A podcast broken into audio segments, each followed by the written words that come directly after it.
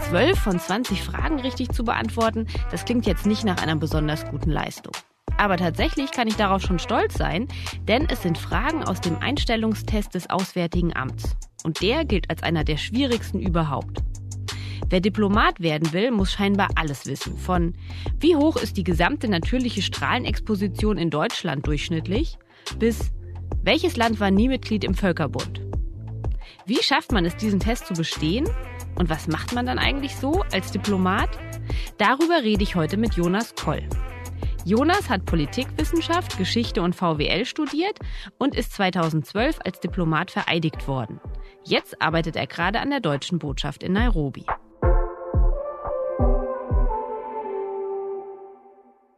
Hallo Jonas, schön, dass du uns heute aus Nairobi zugeschaltet bist. Hallo Verena, ich freue mich sehr, dass ich dabei sein kann. Ich würde gerne mit einem Klischee-Check starten. Denn über Diplomaten hat man irgendwie so ganz viel Wissen, was aber wahrscheinlich gar nicht stimmt oder vielleicht doch. Und das würde ich gerne mal mit dir durchgehen. Hast du Lust dazu? Ja, klar. Also bin ich mal gespannt, was du für Klischees gefunden hast über uns Diplomaten.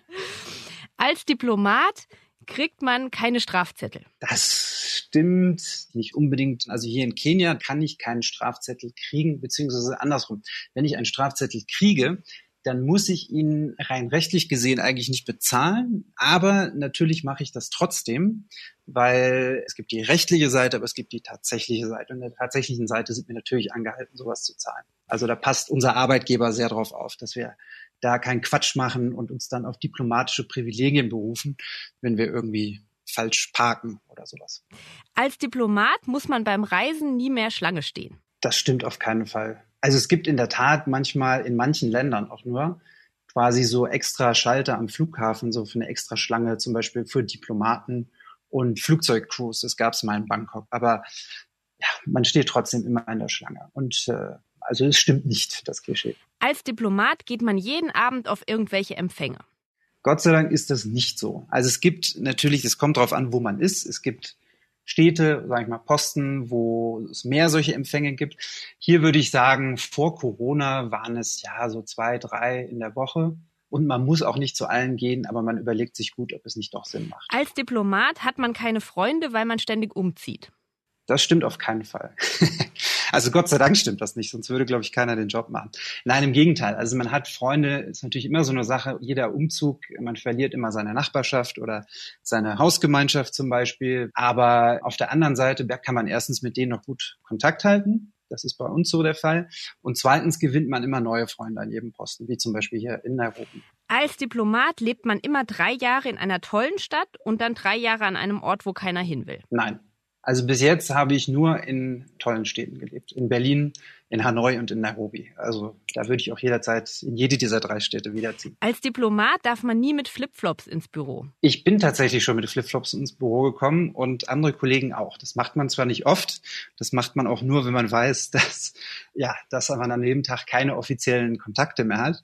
Und wenn man mit Flipflops ins Büro kommt, dann sollte man im Auto oder im Schrank irgendwo noch einen Anzug und Lederschuhe hängen haben. Als Diplomat ist man sehr gut im Smalltalk als Diplomat muss man schon mit vielen Menschen reden und ins Gespräch kommen, auch dienstlich. Das heißt, man muss auch manchmal mit Leuten reden, auf die man vielleicht privat nicht so Lust hätte. Aber man muss als Diplomat an sich nicht unbedingt super top im Smalltalk sein. Es geht eigentlich ehrlich gesagt eher darum, über interessante Dinge zu reden, auch mit Menschen, die man vielleicht auf den ersten Blick als weniger interessant einschätzt. Und oft sind die meisten eigentlich sehr interessant wenn man sich einmal mit ihnen ein bisschen unterhalten hat. Als Diplomat darf man nie sagen, was man wirklich denkt. Nein, im Gegenteil. Das hängt natürlich ein bisschen von der Situation ab, aber wenn man zum Beispiel in einer offiziellen Verhandlung ist und da sitzt einem jemand gegenüber, den man jetzt irgendwie privat ganz schrecklich findet oder wo man denkt, der hat, der oder die hat eine Art oder vertritt eine Meinung, die ich persönlich ganz schlimm finde, da muss man sich natürlich dieses persönlich etwas zurücknehmen und an der offiziellen Stellungnahme oder an der offiziellen Linie so ein bisschen bleiben und den Punkt machen, der für uns dann als Deutschland wichtig ist. Aber im Gegenteil, ich glaube, als Diplomat profitiert man eigentlich sehr davon, wenn man sich nicht versucht, seine eigenen Gefühle und seine eigene Persönlichkeit zu sehr zu unterdrücken. Das wäre ja auch Quatsch. Man ist Mensch und die anderen sind auch Menschen. Und man kommt ehrlich gesagt sehr weit, wenn man irgendwie es schafft, auf einer menschlichen Ebene und nicht nur auf so einer fachlichen Ebene mit jemandem in Kontakt zu kommen. Als Diplomat war man in der Schule ein Streber? Nein, also es gibt schon viele Leute, die sehr gut in der Schule waren und im Studium natürlich dann auch. Aber ehrlich gesagt, ähm, es kommt eigentlich mehr darauf an, glaube ich, wer man so ist, dass man sich interessiert und dass man für Neues aufgeschlossen ist. Natürlich muss man auch was wissen und was können. Aber ich glaube wirklich, ist die Neugier, die ehrlich gesagt wichtiger ist. Wie ist das denn bei dir? Hast du ein Einser-Abi? ich habe tatsächlich ein 1-4er-Abi, glaube ich, gehabt. Ja, das stimmt, ja. Also ich war gut in der Schule, ich war auch gut im Studium. Also das hilft viel, wenn man sich auf viele Themen einstellen muss. Nur so als Beispiel, man muss manchmal sich mit Themen wie internationalem Recht, also Völkerrecht oder so beschäftigen. Dann muss man im nächsten Moment aber in der Lage sein, irgendwie auf Facebook und Twitter vernünftige Tweets oder Posts zu verfassen oder sich eben vielleicht auch in so ein Thema wie Podcasten reinarbeiten. Also man muss irgendwie geistig sehr flexibel sein. Da hilft ein gutes Studium und ein guter Schulabschluss, aber ich glaube, es ist wirklich so diese Flexibilität, die eigentlich fast noch wichtiger ist als unbedingt die letzte Nachkommastelle irgendwie bei der eigenen Schulnote. Du bist mit einer Französin verheiratet und lebst jetzt seit 2019 mit ihr und euren zwei Kindern in Nairobi.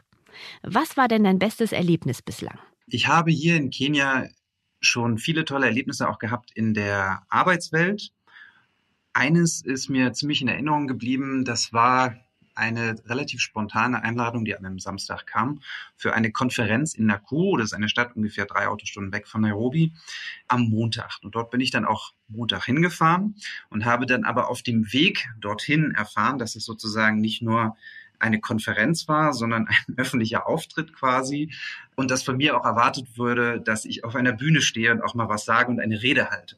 Also habe ich dann in dem Auto schnell äh, mir ein paar Notizen gemacht. Auf dem Weg dahin, drei Stunden reicht ja auch aus dafür und äh, habe dann schnell eine kleine Rede geschrieben, eine kleine Ansprache und habe, äh, weil ich Swahili spreche, da auch sozusagen den Einstieg und das Ende auf Swahili gemacht. Und als ich dort dann hinkam, gab es eine große Veranstaltung, hat stundenlang gedauert und am Ende stand ich tatsächlich auf der Bühne, aber habe nicht nur eine Rede sozusagen ins Publikum gehalten, sondern dort standen auch noch 15 Fernsehkameras.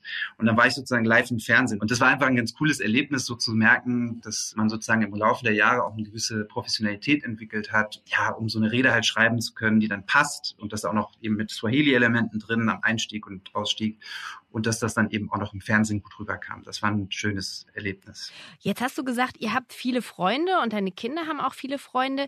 Äh, sind das dann andere Expats oder habt ihr auch Kontakt wirklich zu Kenianern? Sowohl als auch. Unsere Kinder gehen hier auf die deutsche Schule in Nairobi, auf der ich selber auch mal war. Wir haben natürlich einige Freunde aus diesem, wie das immer so ist, über die Kinder und die Schule. Wir haben aber auch Freunde über die, über die Arbeit meiner Frau und auch meine Arbeit. Also das ist bunt gemischt. Du hast es jetzt schon gesagt, du bist selbst in Nairobi auf die deutsche Schule gegangen. Du hast da Abitur gemacht. Deine Eltern sind nämlich Pastoren und du hast lange Zeit deiner Kindheit auch im Ausland gelebt. Jetzt bist du derjenige, wegen dem ständig alle umziehen müssen. Hast du da manchmal mhm. auch ein schlechtes Gewissen? Ich bin mit meinen Eltern ungefähr alle, weiß nicht, vier bis sechs Jahre umgezogen. Mit unseren Kindern bisher waren es alle drei bis vier Jahre und auch jetzt ziehen wir nach drei Jahren Kenia wieder zurück nach Berlin. Wenn ich das ändern könnte, dann würde ich gerne auch eher so vier bis sechs Jahre an einem Ort sein, äh, statt so in diesen drei Jahresrhythmen. Wenn man von einem Land ins andere zieht, ist es natürlich immer ein großer Umzug, also über weite Distanzen. Und zum Beispiel, als unsere Kinder hierher kamen, sprachen sie kein Wort Englisch. Wir waren vorher in Berlin wir sprechen zu Hause Französisch und Deutsch, sprachen, wie gesagt, kein Englisch und kamen halt hierher und waren am Anfang so ein bisschen verloren, also sprachlich verloren die ersten Wochen, bevor sie dann sehr, sehr schnell auch Englisch gelernt haben. Aber das macht einem dann natürlich schon so ein bisschen zu schaffen und denkt man so, also es ist dann nicht so ganz einfach für alle. Und vielleicht auch eine Sache noch dazu. Wir werden immer im Sommer versetzt, im Regelfall im Auswärtigen Amt. Das heißt, man kommt manchmal an Orten an, so wie in Nairobi, wo noch äh, Sommerferien sind. Also will damit nur sagen, es war für unsere Kinder am Anfang vielleicht ein bisschen schwerer, Kontakt zu finden. Aber sobald die Schule losging, hat sich das dann auch sprachlich und auch sonst wie relativ schnell eingerenkt und dann war es okay. Wie funktioniert denn das? Du hast jetzt beschrieben, ihr seid da hingekommen, dann sind noch Sommerferien. Mhm. Du musst aber ja wahrscheinlich dann direkt arbeiten. Brauchst du dann einen Partner, der sich im Zweifel um die Kinder kümmert? Brauchen ist eine gute Frage. Nein, also wenn man einen Partner hat, der sich dann am Anfang um die Kinder kümmern kann, ein bisschen ist das natürlich sehr hilfreich. Und meine Frau hatte ich glaube, für ein paar Wochen sich quasi Urlaub genommen, beziehungsweise war zwischen zwei Arbeitsverträgen. Und deswegen war es auch okay. Das heißt, sie hat am Anfang tatsächlich hier nach unserem Umzug mehr mit den Kindern gemacht, als ich es konnte, weil ich in der Tat sofort einsteigen musste. Wir hatten damals auch sofort einen Besuch von einem deutschen Minister hier. Das musste organisiert werden. Dann ist man gleich sehr eingespannt. Aber Gott sei Dank gibt es da doch auch mal gewisse Flexibilität, auch in so einem Job zu sagen, okay, ich muss jetzt mal irgendwie doch früher weg oder irgendwas ist passiert und so. Das kann man normalerweise ganz gut irgendwie abpuffern, solche Phasen. Vielleicht liegt es auch daran, ich meine, wir haben viele Kollegen, denen es ja ähnlich geht. Das heißt, man weiß auch, wenn ein Kollege, eine Kollegin muss jetzt mal schnell was machen mit den Kindern oder so, dann ist das auch okay äh, dann versucht man da einfach stärker einzuspringen und umgekehrt. Wie lief denn die Diskussion mit deiner Frau, als es äh, hieß, du willst jetzt nach Kenia? Kannst du dich da noch an die erste Reaktion erinnern? Ja, also vielleicht muss man noch mal kurz dazu sagen, dass bei uns ist es so, wir müssen im Beruf oder wir sollen alle drei bis vier Jahre wechseln. Und das heißt, man weiß eigentlich schon im Voraus, ungefähr ein Jahr im Voraus, dass man ein Jahr später dran ist mit so einem Umzug. Und dann gibt es eine Liste mit offenen Posten, auf die man sich bewerben kann. Überall in der Welt, aber eben auch in Berlin in verschiedenen Abteilungen im Auswärtigen Amt, in der Zentrale. Das heißt, man guckt sich dann diese Liste mit den offenen Posten, guckt man sich an zusammen mit seinem Partner oder seiner Partnerin und überlegt dann halt, was würde denn passen. Das heißt, als wir uns auf Kenia beworben haben, das war eine bewusste Entscheidung, dass wir das wirklich wollen. Denn wie gesagt, ich bin hier aufgewachsen, äh, habe also Familienhintergrund hier. Ich kannte auch noch ein paar Leute, die hier wohnen. Und deswegen war das schon ganz oben. Und für meine Frau, hier gibt's die Vereinten Nationen. Nairobi ist ein Standort der Vereinten Nationen. Das heißt, es gibt hier auch so ähm, Jobs, die man machen kann als Partner, wenn man natürlich sich darauf bewirbt und genommen wird. Und das war bei uns, bei meiner Frau der Fall. Das heißt, wir hatten das schon im Ziel, das war unser Nummer eins Wunsch. Wir wollten hierher. Wir waren, waren beide sehr froh, als es dann, als wir die Nachricht bekommen haben, dass es das geworden ist und nicht was anderes. Gibt es denn auch so eine Liste von Ländern, wo ihr sagt, da gehen wir auf gar keinen Fall hin, weil eben keine deutsche Schule oder Jobaussichten für deine Frau dann zu schlecht? Habt ihr so eine No-Go-Liste? Ja, nicht so richtig. Also es, es, ist so, dass das eine Entscheidung ist, die man natürlich mit seinem Partner bespricht. Also wir machen das auf jeden Fall so. Das machen eigentlich macht jeder, den ich kenne, also jede Kollegin, jeder Kollege, dass man sich überlegt, wo möchte man denn eigentlich potenziell auch gerne hin? Vielleicht gar nicht jetzt beim nächsten Mal, sondern vielleicht beim übernächsten Mal. Und es ist zum Beispiel so, dass meine Frau war in ihrem Studium mal in Lateinamerika unterwegs äh, eine längere Zeit. Und es gibt aber andere Gegenden, wo keiner von uns eine Sprache spricht. Zum Beispiel spricht von uns beiden keiner Russisch. Äh, auch ich spreche kein Arabisch, obwohl ich das mal gelernt habe. Das heißt, das sind dann eher so Regionen, wo wir sagen, da zieht es uns jetzt irgendwie nicht so hin. Da sprechen wir auch die Sprache nicht. Ähm, und ja, also ist einfach nicht so unser Ding. Und ganz ehrlich gesagt, zum Beispiel auch sowas wie Neuseeland, das ist natürlich ein ganz tolles Land. Ich will da unbedingt mal hin, aus verschiedensten Gründen, aber es ist auch sehr weit weg. Denn bei diesen Entscheidungen, ich habe jetzt Sprache erwähnt, aber ein anderer Punkt ist, der natürlich auch sehr wichtig ist, ist, wie weit man weg ist, zum Beispiel von seiner Familie und Freunden oder für die Kinder bei uns, jetzt in unserem Fall von den Großeltern. Und auch das fließt bei uns mit ein. Auch so ein Posten wie Japan, ganz toll, würde ich eigentlich unheimlich gerne hin, aber da hat man dann schon so im Hinterkopf, wie gesagt, Japan, Neuseeland, eigentlich großartig, aber ist halt auch weit weg. Und ähm, das Gute an unserem Dienst ist ja, dass wir eigentlich immer jemanden haben, der Lust hat, äh, irgendwo hinzugehen, wo andere nicht unbedingt hingehen wollen. Also sprich, selbst so ein Posten wie Hanoi und Nairobi, also meine Posten jetzt, die uns total toll gefallen haben. Es gibt sicherlich Kolleginnen und Kollegen, die das hier überhaupt nicht toll fänden und die stattdessen viel lieber, was weiß ich, ganz weit weg von Europa wollen und denen sozusagen diese Distanzfrage egal ist. Und ich glaube, aus der Perspektive des Auswärtigen Amts ist es natürlich so, die müssen gucken, wie dieses Riesenpuzzle, was ja dauernd in Bewegung ist, äh, ja nicht nur einmal im Jahr, sondern es gibt ja auch außerplanmäßige Versetzungen, manchmal aus welchen Gründen auch immer, dass sozusagen dieses ganze Puzzle zusammenkommt und ein großes Ganzes ergibt. Also sprich, dass jeder Posten besetzt wird, idealerweise mit der Kollegin, dem Kollegen, der natürlich auch noch am besten dafür qualifiziert ist. Und äh, grundsätzlich zumindest für uns hat es immer ganz gut geklappt. Wir sind immer dort gelandet, wo wir eigentlich hin wollten. Und ich habe auch das Gefühl, dass es eigentlich sich im Großen und Ganzen ganz gut fühlt. Jetzt hast du nach Vietnam in Berlin in der Zentrale gearbeitet und es geht nun für dich wieder zurück nach Berlin. Bist du auch ein bisschen traurig, dass es jetzt nicht, weiß ich nicht, Paris oder New York oder irgendwas Exotisches geworden ist? Wir sind eigentlich nie traurig, nach Berlin zu gehen. Wir finden Berlin immer super und es hat uns immer gut gefallen. Also sprich, traurig nach Berlin zu gehen, nein. Aber wir sind schon ein bisschen traurig und ich glaube, das wird auch immer so bleiben, von hier wegzugehen. Also sprich, man ist traurig, einen Posten zu verlassen oder eben natürlich die Freunde, die wir hier gefunden haben. Das ist natürlich alles traurig, so ein bisschen. Aber auf der anderen Seite haben wir auch sehr, sehr viele Leute, die wir zum Teil aus Hanoi kennen, übrigens auch hier aus Nairobi, die jetzt in Berlin sind. Also nicht nur Deutsche, sondern auch internationale, auch Kenianer teilweise, äh, die jetzt dort sind. Das heißt, man verliert das nie so ganz, den Anschluss. Und wir werden sicherlich auch nochmal nach Nairobi zurückkommen, aber freuen uns auf Berlin. Welche Städte würden dich denn mal reizen? Ich glaube, Paris würde mich schon reizen. Als Stadt, ich finde ehrlich gesagt die Pariser Metro immer sehr stressig, wenn ich da bin, aber es ist natürlich trotzdem eine, eine tolle Stadt. Und das hat bei mir natürlich ähm, auch familiäre Gründe. Dann wäre man näher an meinen Schwiegereltern dran. Das wäre das wäre schon klasse. Und ich meine, gut, die Städte, wo jeder irgendwie mal so hin will, New York und Washington, das fände ich auch schon mal interessant. Aber ehrlich gesagt, uns zieht es auch so abstrakt, wenn du so fragst, auch wieder hier in die Region zurück. Also Ostafrika wäre nett, ich weiß nicht, keine Ahnung, Kampala ist auch ein toller Ort in Uganda. Oder ehrlich gesagt sowas wie Marokko, vielleicht Tunesien, Algerien, auch mal so ein bisschen was im mediterranen Raum, wäre auch spannend. Denn ich habe mal im, in meinem Studium war ich mal ein Jahr im Libanon, also das ist natürlich was ganz anderes, auch gerade jetzt.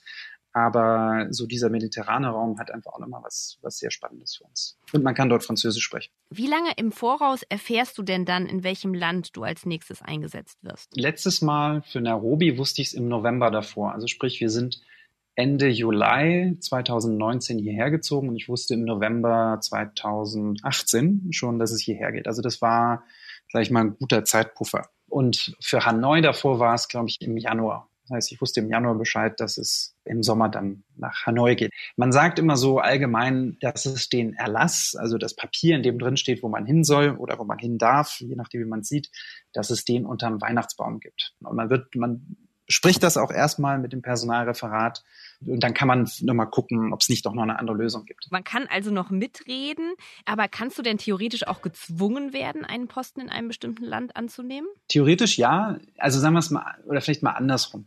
Wenn man sich für das Auswärtige Amt und für diesen Beruf entscheidet, dann muss man irgendwann, da muss man viele Sachen unterschreiben. Man muss auch unterschreiben und auch sich dazu bekennen, dass man uneingeschränkt versetzungsbereit ist. So heißt das im Beamtendeutsch. Das heißt, dass man damit einverstanden ist, dass das Auswärtige Amt einem jederzeit überall hinschicken kann. Also sprich, theoretisch können sie dir sagen, morgen geht's nach, weiß ich, nach Bagdad oder so. Aber das ist, sage ich mal, das ist die große Theorie. In der Praxis bemüht sich das Auswärtige Amt schon sehr, meiner Meinung nach, eine Lösung zu finden, die für beide Seiten passt. Gerade dieses Thema Kinder, äh, Schule, Gesundheit natürlich absolut. Die können einen, werden einen auch nicht irgendwo hinschicken, wo man das gesundheitlich nicht aushält. Das geht einfach nicht. Zum Einstellungstest für den höheren Auswärtigen Dienst gehört auch eine Gesundheitsprüfung. Von Bewerbern wird eine widerstandsfähige Gesundheit erwartet. Für schwerbehinderte Bewerberinnen und Bewerber gibt es aber Ausnahmen. Wie sieht das dann aus, wenn man jetzt erfahren hat, kurz vor Weihnachten, wo es als nächstes hingeht? Dann kriegt man eine Wohnungsbesichtigungsreise erstmal finanziert. Nein, also man darf eine Wohnungsbesichtigungsreise machen, wenn die Voraussetzungen dafür erfüllt sind. Okay, das ist jetzt Beamtendeutsch. Was heißt das konkret? Beispiel Moskau, bleiben wir wieder dabei. Dort gibt es viele sogenannte Dienstwohnungen. Das heißt, da ist die Botschaft auf so einem großen Compound und da gibt es halt einfach viele Wohnungen. Die sind auch nett also da stehen keine Möbel drin. Es gibt die manchmal auch möbliert. Das heißt, man kann seine eigenen Möbel auch mitbringen und sich da richtig nett einrichten. Das gibt's in Peking auch als Beispiel. Und äh, da kriegt man dann keine Wohnungsbesichtigungsreise, weil da kriegt man dann, was ich, du kriegst dann die Wohnung Nummer vier zugeteilt oder so. Ne? Und passend eben, wenn man, je nachdem, ob man Kinder hat oder nicht, gibt es ein bisschen größere Wohnungen, ein bisschen kleinere Wohnungen und so. Wenn man jetzt sowas wie Nairobi macht, ja, da kriegt man eine Wohnungsbesichtigungsreise. Das heißt, man darf vorher dort mal hinfliegen und dann selber eine Wohnung suchen und hoffen, dass man innerhalb dieser paar Tage, die man vor Ort ist, dann auch was findet, was man dann idealerweise schon, wo man schon einen Vertrag unterschreiben kann. Und hat das geklappt? Das hat bei mir jetzt beides mal geklappt, sowohl in Hanoi, das war auch eine sehr spannende Wohnungsbesichtigungsreise, weil ich noch nie in Südostasien vorher war. Das heißt, man kommt da irgendwie morgens um sechs an und dann hat man irgendwie vier Tage Zeit, eine Wohnung zu finden in einer Stadt, in einem Land, was man gar nicht kennt. Und in Nairobi hat das auch geklappt, wobei ich Nairobi ja schon von früher zumindest kannte. Und wie wohnt ihr jetzt? Kannst du das mal beschreiben? Ist das so ein, so ein Haus oder wie hat man sich das vorzustellen? Wir haben ein Haus mit Garten und ja, ist ein Haus im Norden von Nairobi in einer Gegend, die etwas grüner ist, in der Nähe der deutschen Schule. Und wie viel Luxus habt ihr jetzt noch? Habt ihr zum Beispiel Haushaltshilfe oder einen Fahrer, Bodyguard? nee, Bodyguard haben wir nicht. Äh, brauchen, brauchen wir noch nicht. Nein, wir haben auch keinen Fahrer. Es gibt manche, die machen das. Wir wollten das nicht. Wir haben jemand, der einmal die Woche kommt bei uns zum Putzen. Das hatten wir vorher in Berlin auch, ehrlich gesagt. Also um einfach die Wohnung bzw. unser Haus hier zu putzen. Und äh, ja, Luxus, was hier vielleicht, was man so als Luxus ansehen kann, das ist unsere unsere Nanny sozusagen. Also wir haben eine Nanny, ich mag den Begriff zwar nicht so, aber wir haben tatsächlich jemand, der uns sehr unterstützt äh, mit den Kindern. Das heißt, die morgens irgendwie auch uns hilft dabei, dass die auf den Schulbus kommen. Und ansonsten natürlich auch hilft im Haushalt mit Aufräumen und so Sachen. Und abends auch nochmal, manchmal, wenn wir keine Zeit haben, dann macht die zum Beispiel schon mal Nudeln oder so. Das ist aber schon luxuriös. Ja, natürlich, das ist ein großer Luxus, sowas, diese Möglichkeit, äh, jemanden einstellen zu können, weil natürlich die Gehälter in Kenia viel niedriger sind als in Deutschland. Ne? Also in Deutschland jemanden einstellen, der den ganzen Tag auf die Kinder aufpasst. Jetzt mal völlig losgelöst von der Frage, ob das sinnvoll ist, ob man das will. Aber das kann man sich ja nicht leisten. Aber äh, auch hier gibt es viele, ich sag mal, kenianische Familien, die das genauso machen. Und es wird auch eher so gesehen, dass man, wenn man eben das Geld hat und sich das leisten kann, dass man es auch macht, weil es verschafft ja wieder jemanden auch einen Job. Also ich will damit nur sagen, es ist Luxus für uns, aber es ist auch nicht so außergewöhnlich, wie es vielleicht wäre, wenn wir in Berlin mit einem Rolls-Royce durch die Stadt fahren. Das durchschnittliche Bruttojahresgehalt beträgt in Kenia nur 4.400 US-Dollar im Jahr. Die Lebensbedingungen sind innerhalb des Landes sehr unterschiedlich. Besonders groß ist die Armut im Norden und Westen Kenias. Mehr als ein Drittel der kenianischen Bevölkerung lebt in extremer Armut. Etwa ein Viertel ist unterernährt und sehr viele junge Menschen sind arbeitslos. Auf der Webseite des Auswärtigen Amtes sind Beispielgehälter genannt. Etwa das Einstiegsgehalt an der Botschaft Kinshasa im Kongo. Da heißt es, für einen verheirateten Diplomat oder eine Diplomatin mit zwei Kindern beträgt das Gehalt dort 11.740 Euro im Monat. Also knapp 12.000 Euro Gehalt für einen Berufseinsteiger, das ist natürlich eine unglaubliche Summe. Was bleibt denn davon übrig? Hm. Da musst du die Kollegen fragen, die im Kongo sind. Nein, ernsthaft. Also das Gehalt bei mir, ich bin ja Beamter, das setzt sich natürlich zusammen aus einem Grundgehalt, was ich auch in Deutschland hätte, also in Berlin. Und dann kommen noch verschiedene Punkte dazu, also Familienzuschlag, Kindergeld und vor allen Dingen das, diesen Auslandszuschlag. Und zu deiner Frage, was davon übrig bleibt, das hängt auch damit zusammen, wie unterschiedlich teuer die Posten die, das Leben dort. Als Beispiel jetzt in Kinshasa oder auch hier in Nairobi, wenn man hier leben möchte mit einem ungefähr vergleichbaren Lebensstandard wie in Berlin, dann kann das sehr viel Geld kosten. Das hat zum einen die Komponente Miete, Wohnung und so. Das heißt, wir müssen natürlich so wohnen mit einem gewissen Sicherheitsstandard. In Städten wie Kinshasa und meinetwegen auch Nairobi, wo es tendenziell etwas unsicherer ist als in Berlin, also wo man nicht einfach so nachts durch die Straßen gehen kann, zumindest nicht überall. Und deswegen müssen wir in bestimmten Gegenden oft wohnen, wo es dann eben die Häuser gibt mit diesen Sicherheitsvorkehrungen. Das, das spielt da auch mit rein. Deswegen kriegt man auch mehr Geld. Und ein anderer Punkt, der irgendwie auch noch sehr wichtig ist, finde ich, man zieht ja dauernd um. Also alle paar Jahre im Auswärtigen Amt. Man zieht um mit seiner Familie. Und dieses Gehalt hilft einem halt auch in einer Stadt wie Nairobi oder Kinshasa oder anderswo, manche Dinge sich auch leisten zu können, die sonst viel zu teuer wären. Also ich gebe ein Beispiel, ich glaube, ein Glas Nutella kostet hier ungefähr 12 Euro. Ne, wenn ich jetzt meinen Kindern erzählen würde, sorry, Nutella können wir uns jetzt hier nicht mehr leisten, weil es viel zu teuer ist, und sorry, Nutella ist jetzt nur so ein Beispiel, es gibt natürlich viele andere Dinge, die da zusammenkommen, dann wäre es für die Familien deutlich härter. Also es gibt sozusagen von dem Gehalt, auch wenn es sehr hoch ist, und man verdient ja auch in Berlin nicht schlecht als Beamter im höheren Dienst, dann ist es so, dass das einfach auch ein gewisser Ausgleich ist für diese vielen, vielen Faktoren, ähm, Lebensumstände, übrigens auch vielleicht Sicherheit, Gefahrenzulagen und so, die einfach dazukommen, die den Unterschied so ein bisschen nivellieren sollen oder ausgleichen sollen zwischen einem, in dem Fall jetzt fiktiven Leben in Berlin und eben dem tatsächlichen Leben dann in, in Nairobi, Kinshasa oder sonst wo auf der Welt. Das Bruttogehalt von Beamten im höheren Auswärtigen Dienst hängt vom Rang, der Berufserfahrung, dem Dienstort und dem Familienstand ab. Angehende Diplomaten müssen zunächst einen zwölfmonatigen Vorbereitungsdienst absolvieren. Während dieser Zeit verdienen sie 1535 Euro pro Monat, je nach Berufserfahrung auch etwas mehr. Nach bestandener Prüfung gibt es dann als Einstiegsgehalt in Berlin knapp 4600 Euro im Monat. Wer verheiratet ist und zwei Kinder hat, kriegt knapp 400 Euro im Monat mehr. Wie sieht denn ein typischer Arbeitstag von dir aus? Das ist eine, auch eine gute Frage, typischer Arbeitstag. Ich glaube, ich habe zwei typische Arbeitstage, zwei verschiedene. Das eine ist, ich fahre quasi ins Büro und mache mehr so Bürosachen. Also sprich, ich komme rein, habe meinen Computer, äh, hole mir morgens einen Kaffee. Also sprich, habe so eine Art Routine, wie ich sie in Deutschland auch hätte.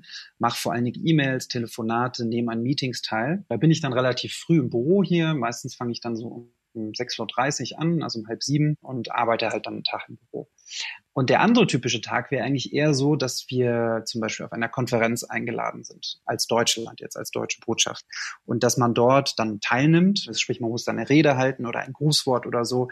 Ein paar Tage nach unserer Aufnahme bin ich eingeladen hier bei den Vereinten Nationen, um teilzunehmen an der Gedenkfeier zum Genozid in Ruanda 1994. Das ist so einer dieser Gedenktage, die eben auch die Vereinten Nationen hier wahrnehmen. Und äh, das ist dann natürlich ein sehr trauriger, aber eben auch ein sehr offizieller Anlass.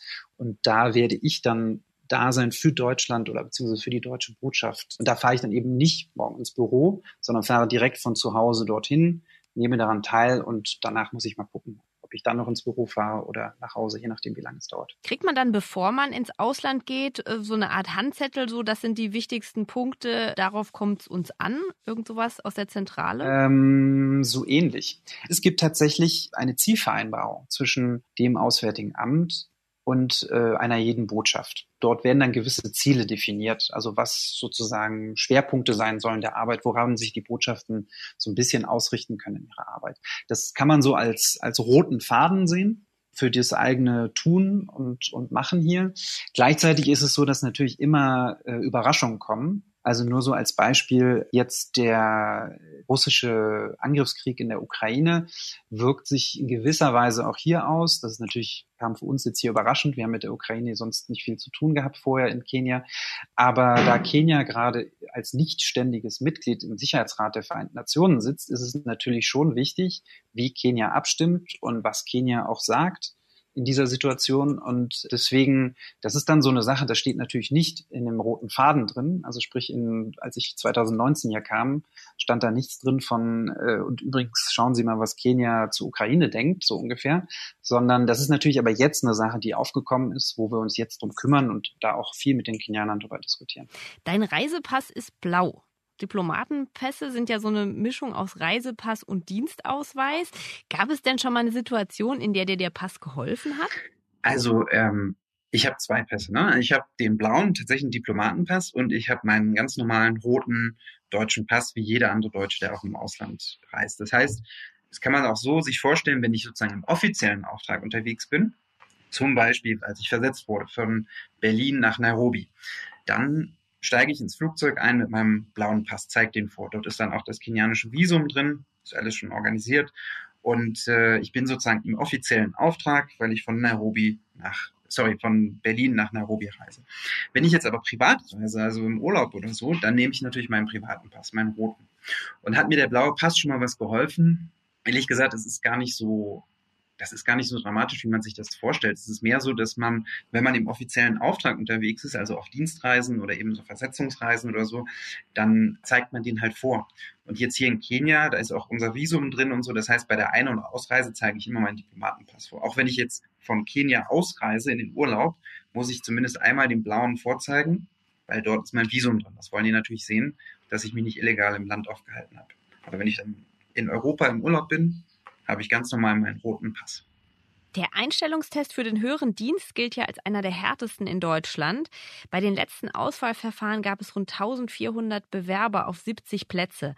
Wie hast du dich denn damals darauf vorbereitet? Ich habe viel Zeitung gelesen. Das kann ich auch jedem nur empfehlen. Also sprich, man liest dann nicht nur die Teile, die man sowieso lesen würde, sondern man sollte sich dann auch mal vertiefen in Bereiche, die einen vielleicht so erstmal nicht so ansprechen. Das heißt, man muss dann Zeitung lesen und alle Begriffe und alles, was man nicht versteht, sich am besten unterstreichen und nochmal nachgucken, was das denn heißt. Das kann man nicht jeden Tag stundenlang machen, aber das habe ich damals gemacht und das war sehr, sehr hilfreich. Weil das zwingt einen jeden Tag, sich sozusagen neue Dinge anzugucken, auch auf neue Themen einzugehen und eben auch nochmal viel zu recherchieren und nachzugucken, ob man sich wirklich sicher ist, das verstanden zu haben. Wer sich für den höheren Dienst beim Auswärtigen Amt bewerben will, muss deutscher Staatsbürger sein und einen Masterabschluss haben. In welchem Fach spielt keine Rolle. Das Auswahlverfahren besteht aus einem schriftlichen und einem mündlichen Test. Bewerber haben eine Stunde Zeit, um eine politische Analyse zu schreiben, müssen unter Zeitdruck Fragen zum Allgemeinwissen, zu Geschichte und Politik, Völkerrecht und Wirtschaft beantworten und einen Sprachtest in Englisch und einer zweiten Fremdsprache absolvieren. Die besten Bewerber werden dann zu einem psychologischen Eignungstest eingeladen, wo logisches Denken, Konzentrations- und Teamfähigkeit überprüft werden.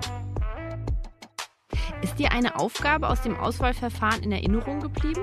Ein Beispiel für eine Aufgabe, die mir in Erinnerung geblieben ist aus dem schriftlichen Auswahlverfahren, das war ein Text aus dem Economist, den wir, glaube ich, übersetzen sollten.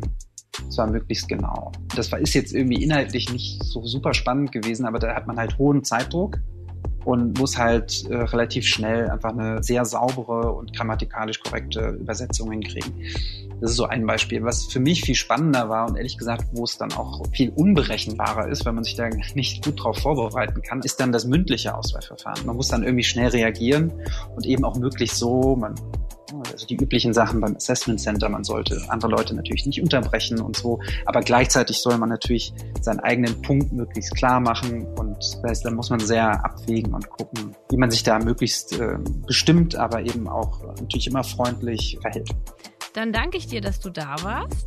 Das hat viel Spaß gemacht. Ja, vielen Dank dir. Wer jetzt noch mehr über den Job als Diplomat erfahren will, dem empfehle ich den Podcast vom Posten.